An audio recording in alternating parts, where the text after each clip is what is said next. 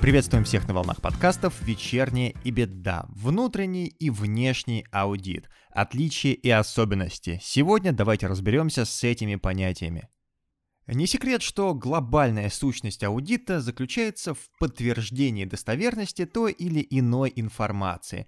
Вместе с тем очевидно, что отношение к информации у разных субъектов может быть совершенно разным. Разные цели ее составления, разный круг заинтересованных лиц, разные формы представления – Список можно продолжать чрезвычайно долго, и на этой основе весь аудит можно разделить на две большие категории – внутренний и внешний. Первое и наиболее наглядное различие между внутренним и внешним аудитом прослеживается уже на основе семантики. Внутренний аудит проводится субъектами, которые находятся внутри объекта аудита, являющегося источником проверяемой информации – в свою очередь, субъекты внешнего аудита расположены извне объекта. Для понимания вышесказанного стоит пояснить, объекты аудита – это организации, в отношении которых аудит, собственно, проводится. Это могут быть, к примеру, как коммерческие и некоммерческие организации, так и органы государственной власти и местного самоуправления.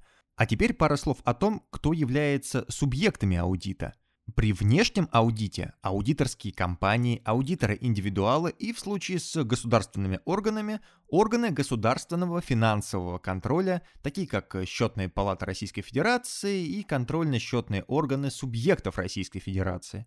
При внутреннем аудите это подразделение внутри объектов аудита, то есть департаменты и службы внутреннего аудита, контрольно-ревизионное управление и так далее – Вторым важным отличием двух видов аудита является их целевое назначение. В случае с внешним аудитом основная цель – это проверка достоверности финансовой отчетности объекта аудита. В государственном секторе это проверка законности и эффективности расходования бюджетных средств.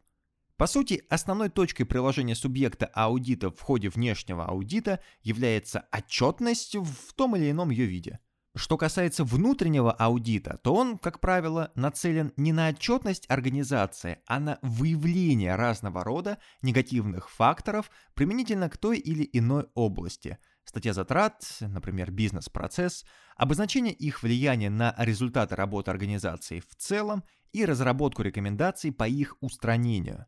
Из второго различия автоматически следует третье – это различие в круге лиц, заинтересованных в результатах аудита – в итогах внешнего аудита в той или иной степени заинтересовано все общество, потенциальные инвесторы, кредиторы, контрагенты, надзорные органы, исследователи и научные институты, а также все заинтересованные граждане. В свою очередь, внутренний аудит направлен преимущественно на решение узких управленческих задач, которые перед внутренними аудиторами ставит руководство ну или собственники в организации. Соответственно, основным бенефициаром внутри аудита является это самое руководство. Четвертое отличие внутреннего аудита от внешнего заключается в колоссальной разнице между уровнем и степенью регулирования данных процессов со стороны государственных институтов. Внешний аудит представляет собой процесс, который в значительной степени производится в силу закона, обязательный аудит – в связи с этим деятельность внешних аудиторов чрезвычайно сильно зарегулирована множеством стандартов и правил. Международные стандарты аудита, международные стандарты государственного аудита, национальный аудиторский стандарт, законодательные квалификационные требования и все в таком духе – Кроме того, сами субъекты внешнего аудита бдительно следят за чистотой своих рядов, осознавая, что компрометация любого субъекта внешнего аудита влечет за собой компрометацию аудита как института в целом. По этой причине аудиторские компании объединяются в саморегулируемые организации, которые также призваны контролировать соблюдение своими членами стандартов аудита.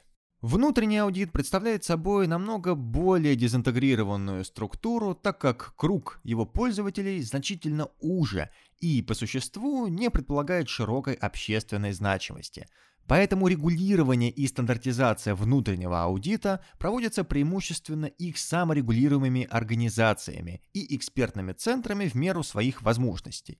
Пятое отличие внешнего и внутреннего аудита заключается в глубине погружения в деятельность объекта аудита. Для внешнего аудита все нюансы работы объекта аудита не представляют особенного интереса, так как он нацелен на отчетность компании и оценку ее достоверности, что предполагает риск-ориентированный подход, использование статистических методов и, по сути, работу более с бухгалтерскими документами, нежели с самой деятельностью организации – Внутренний аудит, будучи деятельностью, направленной внутрь проверяемой организации, предполагает, напротив, глубокое и многостороннее погружение в бизнес-процессы.